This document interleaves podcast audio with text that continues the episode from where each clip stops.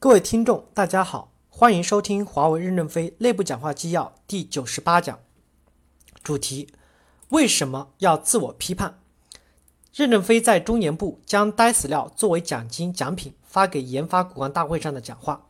导读部分：两千年九月一日下午，华为党委组织召开研发体系发放呆死料机票活动暨访思交流大会，共六千余人参加。两千年，华为研发工作的重要目标是完成产品技术的战略转型，加强研发队伍的职业化、规范化建设。由此，由此，华为以 IPD 试点为契机，大力推进全流程、全要素的整合。正文：今天研发系统召开几千人的大会，将这些年由于工作不认真、BOM 填写不清、测试不严格、盲目创新造成的大量的废料作为奖品发给研发系统的几百名骨干，让他们牢记。之所以搞得这么隆重，是为了使大家刻苦铭记，一代一代的传下去，为造就下一代的领导人进行一次很好的洗礼。我今天心里很高兴，对未来的交接班充满了信心。经历了十年的艰苦奋斗，我们从四十门模拟交换机的研制开始，终于在 SDH 光传输接入网、智能网、限令网、电信级的 Internet 接入服务器、幺幺二测试头、模块电源等领域，开始了处于世界领先的地位。密集波分复用的 DWDM CN 四零八 InNet 综合网络平台、路由器、移动通信等系统产品挤进了世界先进的行列。明年华为的宽带 IP 交换系统以及宽带 CDM 已已将商用化，这标志着在党的领导下，一群土生土长的中国人真的与世界著名公司平等的技术地位，为伟大的祖国争了光。但华为公司真正能展现实力，还是未来的十年。现在你们年龄。平均年龄二十七八岁，十年后才三十七八岁，正当年华。只要我们坚持自我批判，永不满足，你们火红的青春就会放射光芒，就一定会大有作为。自我批判不是今天才有，几千年前的曾子“吾日三省吾身”，孟子“千江大战于斯人也，必先苦心志，劳筋骨，饿体肤，空其身，行拂乱其所为，所以动心忍性，增益其所不能。毛泽东同志在写文章的时候要求去除。去粗取精，去伪存真，由表及里，由此及彼，都是自我批判的典范。没有这种自我批判，就不会造就这些圣人。华为还是一个年轻的公司，尽管充满了活力和激情，但也充满着幼稚和自傲。我们的管理还不规范，只有不断的自我批判，才能使我们尽快的成熟起来。我们不是为了批判而批判，不是为全面否定而批判，而是为优化和建设而批判。总的目标是要导向公司整体核心竞争力的提升。这些年来，公司在华为人管理优化、公司文件和大会上不断的公开自己的不足，披露自己的错误，勇于自我批判，刨松了整个公司思想建设的土壤，为公司全体员工的自我批判打下了基础。一批先知先觉、先改正自己缺点与错误的员工已经快速的成长起来。我们处在 IT 业变化极快的十倍速的时代，这个世界上唯一不变的就是变化。我们稍有迟疑就失之千里，固步自封、拒绝批评、扭扭捏捏就不能够就不止千里了。我们是为了面子而走向失败，走向死亡，还是丢掉面子、丢掉错误，迎头赶上呢？要活下去，就只有超越。要超越，首先必须超越自我。超越的必要条件是及时去除一切错误。去除一切错误，首先要敢于自我批判。古人云：“三人行，必有我师。”这三人中间，其中有一个人是竞争对手，还有一个人是敢于批评我们设备问题的客户。如果你还比较谦虚的话，另一个人就是敢于直言的下属，真诚批评的同事，严格要求的领导。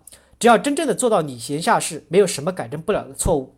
真正的科学家，他的一生就是自我批判的一生，他从不满足于现阶段的水平，不断的深究和探索。当一个科学家要退休的时候，你问他他的成果怎样，他滔滔不绝的说是存在的问题、改进的方向、以后要达到的目标，他就是在自我批判。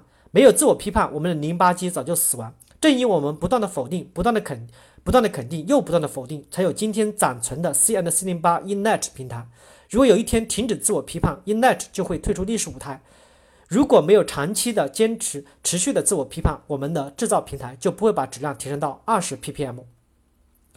中国人一向散漫、自由、富于幻想、不安分，喜欢长浅尝辄止的创新，不愿从事枯燥无味、日复一日重复的枯燥工作，不愿意接受流程和规章的约束，难以真正的职业化对待流程与质量，不不能像尼姑面对千灯一样，他们冷静而严肃的面对流水线，每天重复数千次、次次一样的枯燥的动作，没有自我批判，克服中国人的不良习气，我们怎么才把产品造到与国际一样的高的水平，甚至超过了同行？我们这种与自己斗争，使自己适应如日本人、德国人一样的工作方法，为公司占有市场打下了良好基础。如果没有这种国际接轨的高质量，我们就不会生存到今天。我们的管理系统是从小公司发展过来的，从没有管理到粗糙管理，从简单管理到 IPD 集成开发、ISC 采购供应链、财务的四统一、IT 的初步建设。公司正在走向国际接轨。如果是不是不断的自我批判，哪位那位领导制定的管理动不得？某某领导讲的话不能改，改一改。改动一段流程触及到哪些部门的利益，导致要撤销某某部门都不敢动。那么面对全流程的体系如何建设起来？没有这些管理的深刻进步，公司如何实现为客户提供低成本高增值的服务？那么到今天市场产品竞争激烈，价格一降再降，我们就不可能再生存下去了。管理系统天天的也在自我批判，没有自我批判，难以在迅速进步的社会里生存下去。市场营销的自我批判，因为身处最前线，最敏感也最活跃。只有自我批判，迅速的调整、改正一切必须改正的错误，否则早就被逐出市场。集体大辞职就是他们一次思想上、精神上的自我批判，开创了公司干部职位流动的先河。他们毫无自私自利的伟大英雄行为，必在公司建设史上永放光芒。今年，他们又从过去的客户经理制转变为客户代表制，为什么呢？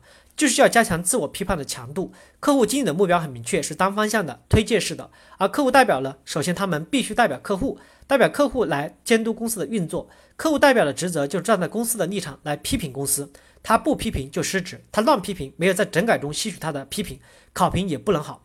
他只有多批评并实事求是，使批评的内容得以给整改，他才会有进步。这样，我们一定能从客户代表那儿听到批评的意见。为什么实现这项制度呢？因为我们常常听不到客户的批评了。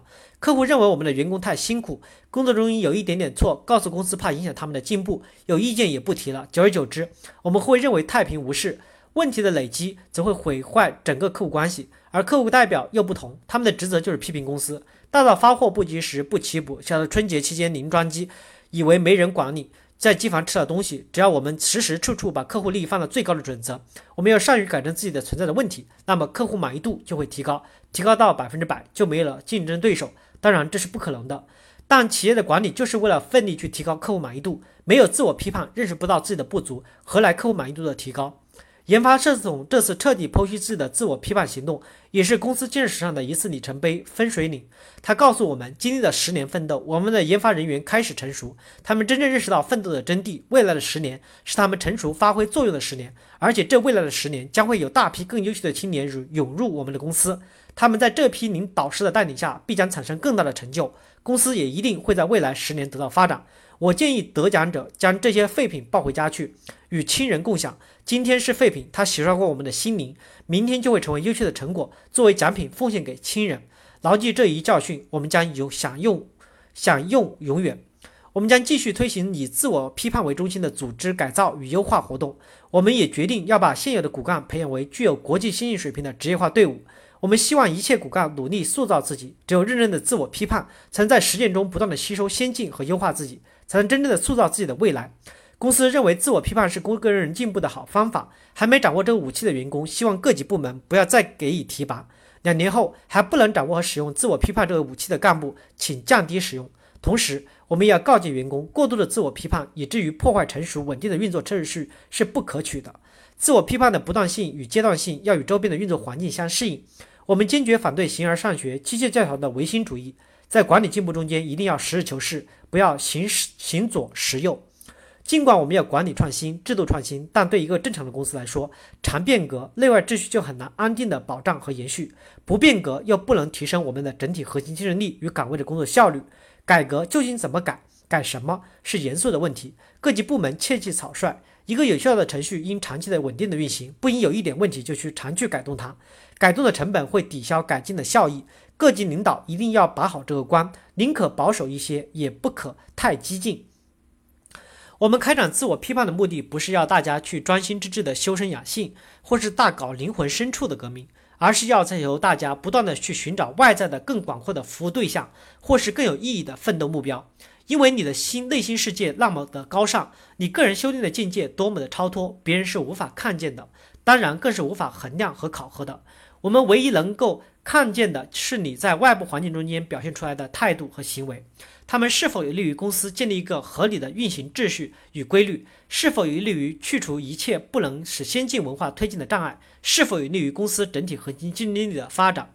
这就需要我们不断的走出内心世界，向外去寻找更为广阔的服务对象和更有意义的奋斗目标，并通过竭尽全力的服务于他们和实现他们，使他使我们收获一个幸福美好、富有意义的高尚人生。其实我所说的自我批判的根本意义也就在于此。感谢大家的收听。